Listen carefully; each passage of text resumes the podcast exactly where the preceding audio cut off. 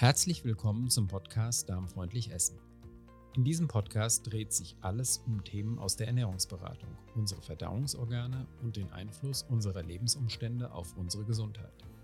Natürlich beschäftigen wir uns auch mit darmgesunder, genussreicher und saisonaler Ernährung, aber auch mit Unverträglichkeiten und Intoleranzen, typischen Erkrankungen der Stoffwechselorgane und Themen wie Stress, Schlaf oder Bewegung.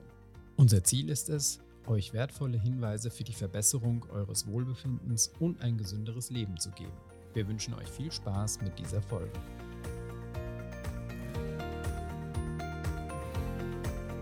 Hallo, ich begrüße dich zu einer neuen Folge von Carlas Welt, der Podcast, und zu einer weiteren Expertenfolge mit Birgit Schröder. In diesen Expertenfolgen greifen wir zentrale Themen der Ernährungsberatung auf und beleuchten sie ein bisschen intensiver. Birgit Schröder ist eine meiner Ausbilderinnen, meine Mentorin und auch eine meiner persönlichen Gesundheitscoaches. In den Podcasts gehe ich bewusst in die Rolle der Fragestellerin, um Birgit Gelegenheit zu geben, die Themen anschaulich und nachvollziehbar zu erklären. In dieser Folge beschäftigen wir uns mit dem Thema der chronisch niedriggradigen Entzündung, auch Silent Inflammation oder stille Entzündung genannt.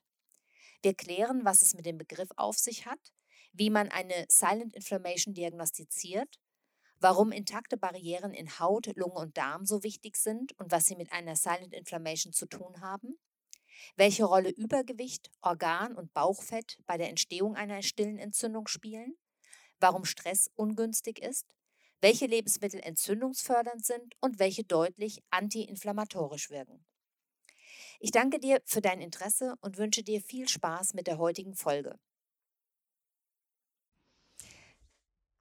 Ja, hallo Birgit, schön, dass du dir die Zeit genommen hast heute für eine weitere Folge in unserer Expertenserie. Und heute wollen wir ja über Silent Inflammation sprechen.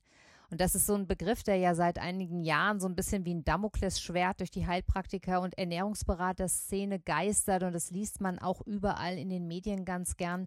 Was hat es denn damit auf sich? Was versteht man denn unter einer Silent Inflammation, also einer stillen Entzündung?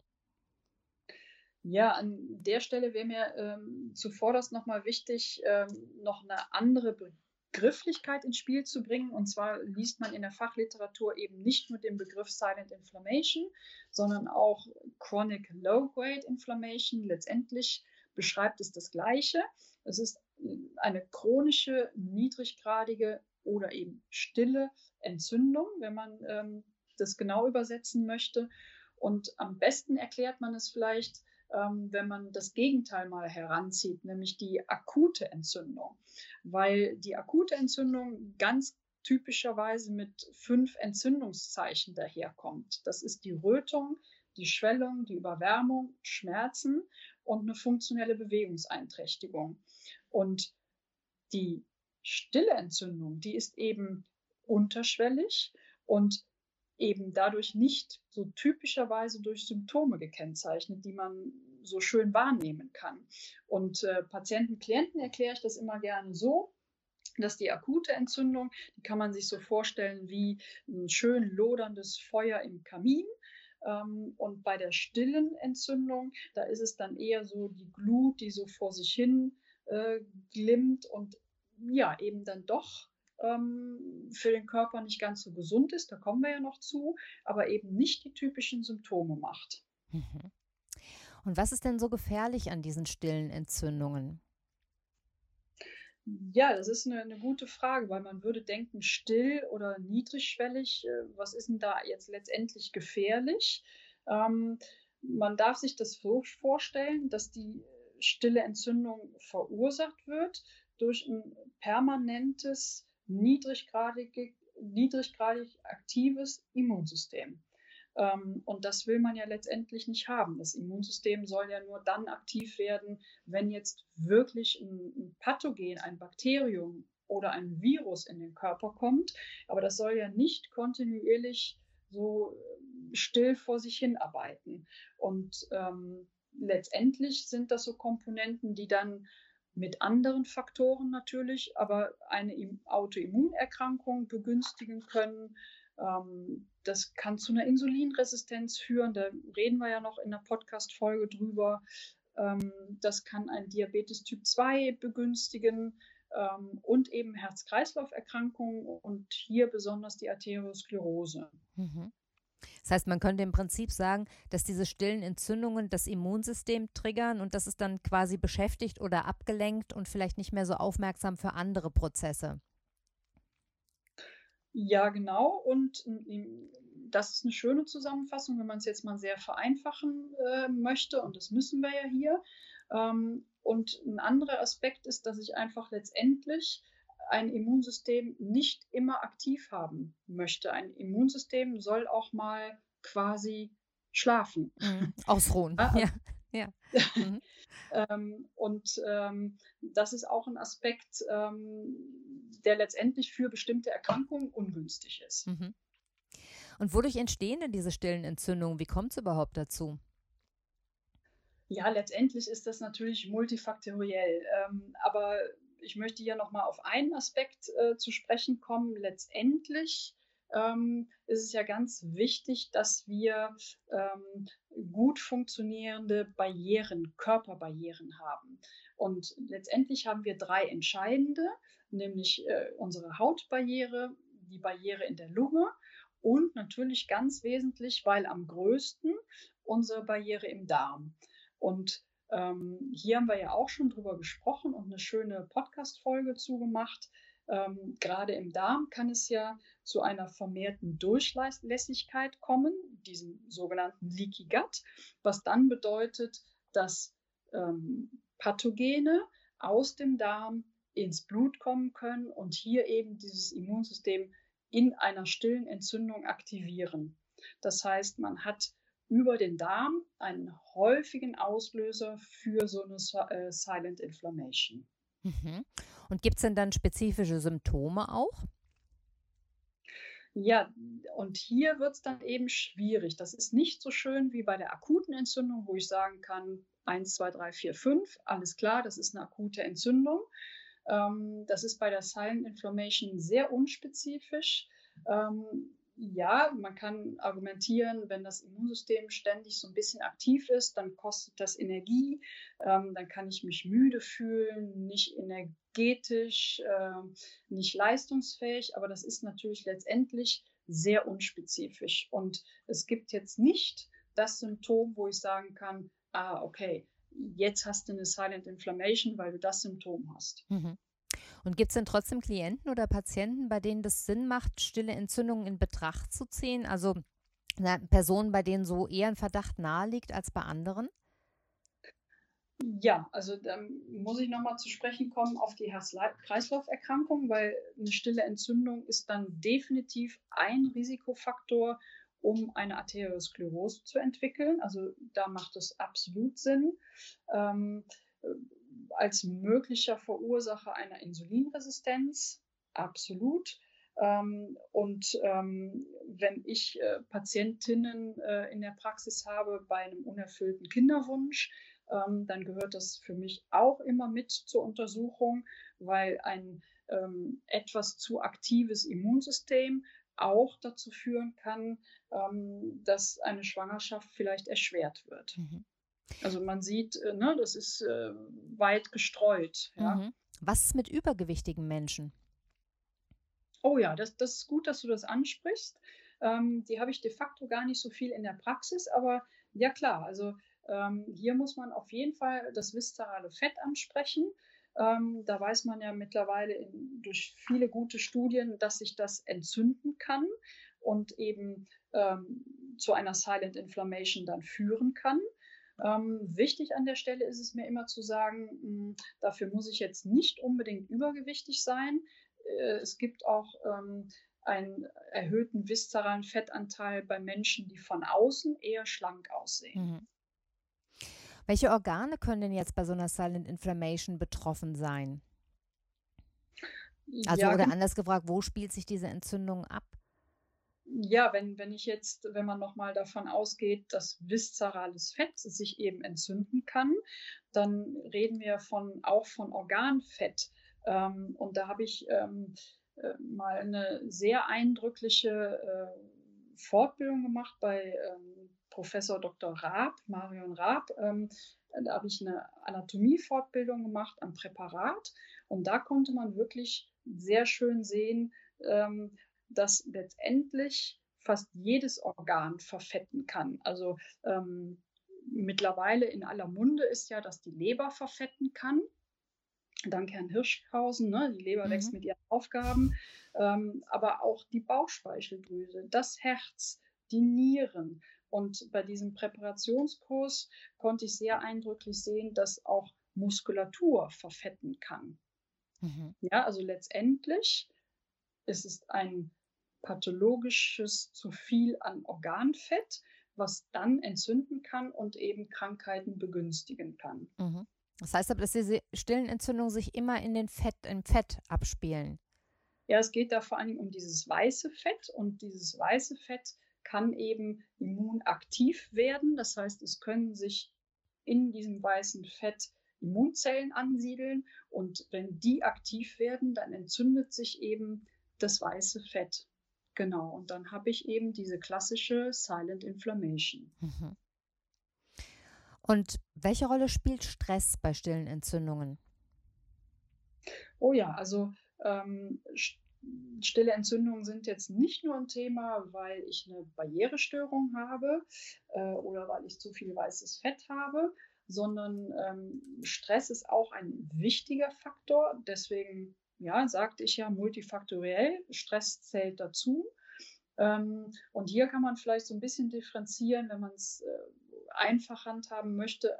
Akuter Stress, kurzfristiger Stress, der wäre eher antientzündlich und chronischer Stress, alles was so länger sechs, acht Wochen, Monate, Jahre dauert, wird dann eher proentzündlich und würde so eine stille Entzündung auch absolut begünstigen oder sogar auslösen. Mhm. Und wie diagnostiziert man denn jetzt so eine Silent Inflammation? Also der gängigste Parameter äh, ist eine Blutanalyse über das Labor. Da würde man das sogenannte C-reaktive Protein bestimmen. Ähm, das ist auch bei den meisten äh, normalen Blutbildern mit dabei.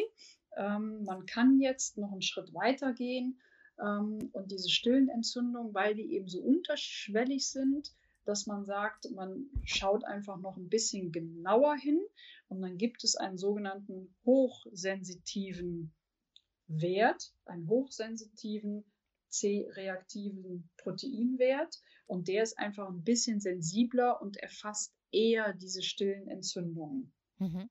Es gibt dann noch mehr Parameter, aber ähm, ja, dieser, dieser CRP-Wert, der ist eigentlich so der, der gängigste. Genau, und dann ist es ja auch so, dass ähm, wir in der Ernährungsberatung schon früher hellhörig werden. Ne? Also auch wenn der CRP-Wert noch im Normbereich ist, ähm, und für Ärzte ist, ist, er dann, oder sagen wir im klassisch medizinischen Bereich ist der CRP-Wert ja erst in sehr, sehr, wenn er sehr hohe Werte annimmt, ähm, wirklich aussagekräftig und relevant. Aber für diese stillen Entzündungen sind halt auch schon kleinere Werte, niedrigere Werte äh, verdächtig, ne? Ja, genau. Also weil unterschwellig, deswegen sind da auch schon kleinere Werte ein Hinweis. Ja, mhm. absolut. Und kann man denn stillen Entzündungen vorbeugen? Ja, letztendlich ähm, kann ich natürlich gucken, dass ich meine Barrieren äh, intakt halte, dass ich keine Barrierestörung habe. Das heißt, wir müssten auf jeden Fall über Darmgesundheit reden, wir müssten über Hautgesundheit reden. Ähm, man kann natürlich äh, noch über Ernährung reden, über ähm, Lifestyle. Also da gibt es viele Faktoren, die da noch mit einfließen. Mhm. Ja, reden wir doch mal über die Ernährung. Welche Lebensmittel wirken denn antientzündlich? Oder anders gefragt, kann man mit der Ernährung einer bestehenden stillen Entzündung irgendwie entgegenwirken? Ja, absolut. Also es gibt natürlich ähm, äh, Lebensmittel, die sehr antientzündlich wirken und die müssten dann natürlich vermehrt auf den Speiseplan. Ähm, da würde man klassischerweise ganz wichtig über sogenannte Omega-3-Fettsäuren reden. Dann geht es um Leinöl, es geht um Nüsse, Walnüsse zum Beispiel, sehr Omega-3-haltig. Es geht um Fisch, vor allen Dingen um fetten Fisch. Ähm, dann geht es um ähm, Lebensmittel wie Kurkuma, dann wären wir mehr in der Gewürzrichtung, was sehr antientzündlich wirkt. Alles an mediterranen Kräutern, die Petersilie, Ingwer, grüner Tee, Lauchpflanzen, das wären alles Nahrungsmittel, wo man sehr genau auch in der Lebensmittelimmunologie äh, untersucht hat, dass die deutlich antientzündliche Wirkung haben. Und gibt es denn umgekehrt auch Lebensmittel, die Entzündungen fördern? Ja, klar. ähm, also auch hier weiß man mittlerweile sehr genau, dass Lebensmittel, bestimmte Lebensmittel eben sogenannt proinflammatorisch wirken. Ähm, da wäre man äh, beim Fleisch, vor allen Dingen beim Schweinefleisch, äh, man wäre bei Getreide, was dann eben auch Omega-6-haltig ist, man wäre bei Zucker, man wäre bei bestimmten Ölen, Sonnenblumenöl, ähm, teilweise bei Hülsenfrüchten, wobei hier immer ganz wichtig ist, äh, die Dosis macht das Gift, wie viel esse ich denn letztendlich davon. Ähm, aber man sieht, auch bestimmte Lebensmittel können das Ganze dann noch begünstigen. Mhm. Ja, spannendes Thema, denke ich. Und äh, ich glaube, wir haben das so weitestgehend äh, jetzt rund gemacht. Gibt es noch irgendwas, was du ergänzen möchtest dazu? Ja, vielleicht äh, zum Abschluss noch, ähm, dass äh, sich äh, gerade so beim Thema Darm ähm, und Darmdiagnostik ja im Moment sehr viel tut. Ähm, und vielleicht hat der eine oder andere ja schon was von einem sogenannten Metabolom gehört. Da geht es letztendlich darum, zu untersuchen, ähm, wie sieht es denn mit den Stoffwechselprodukten aus, die im Darm ähm, hergestellt oder weiterverarbeitet werden. Und eine stille Entzündung kann eben auf dieses sogenannte Metabolom auch große Auswirkungen haben. Und da tut sich im Moment diagnostisch unglaublich viel. Und hier sieht man inzwischen auch Ursachen für zum Beispiel einen Reizdarm oder für depressive Verstimmung oder aber für Schlafstörungen. Das heißt, jetzt nochmal vereinfacht zusammengefasst, eine stille Entzündung kann über den Darm auch zu Schlafstörungen führen. Und da sieht man schon, wie komplex es letztendlich dann sein kann. Ne? Dann würde man so über die Darm-Hirn-Achse reden. Hm, aber das ist vielleicht nochmal ein schöner oder guter Hinweis für manch einen, der zuhört. Ähm, ja, es kommt dann eben auf letztendlich immer auf eine gute Diagnostik an. Ja, Birgit, dann danke ich dir sehr für diese spannenden Informationen und ich freue mich jetzt schon auf unser nächstes Gespräch. Ja, ich danke dir. Ich freue mich, wenn unsere heutige Expertenfolge dir gefallen hat. Wenn du mehr über Birgit Schröder erfahren möchtest, kannst du gerne mal in die Folge 20 des Podcasts reinhören. Dort habe ich ein ausführliches Interview mit Birgit geführt. Wenn du Kontakt mit Birgit oder mir aufnehmen möchtest, findest du alle wichtigen Infos in den Show Notes. Birgit Schröder findest du in Köln und im Web unter praxisamsachsenring.de und mich findest du im Netz unter dein-food-coach.de und über die Website darmfreundlich-essen.de. Beide stehen wir dir gerne bei allen Fragen rund um deine Ernährung zur Verfügung. Solltest du Themenvorschläge für unsere Interviewserie oder Fragen zu einer bestimmten Folge haben, maile mir gerne an info at dein-food-coach.de oder nimm Kontakt über Facebook oder Instagram zu mir auf. Ich freue mich, wenn du bei der nächsten Folge wieder dabei bist. Und noch mehr freue ich mich, wenn du eine positive Bewertung bei Apple Podcasts hinterlässt, damit dieser Podcast noch mehr interessierte Hörer erreicht. Bis zum nächsten Mal. Alles Liebe, deine Carla.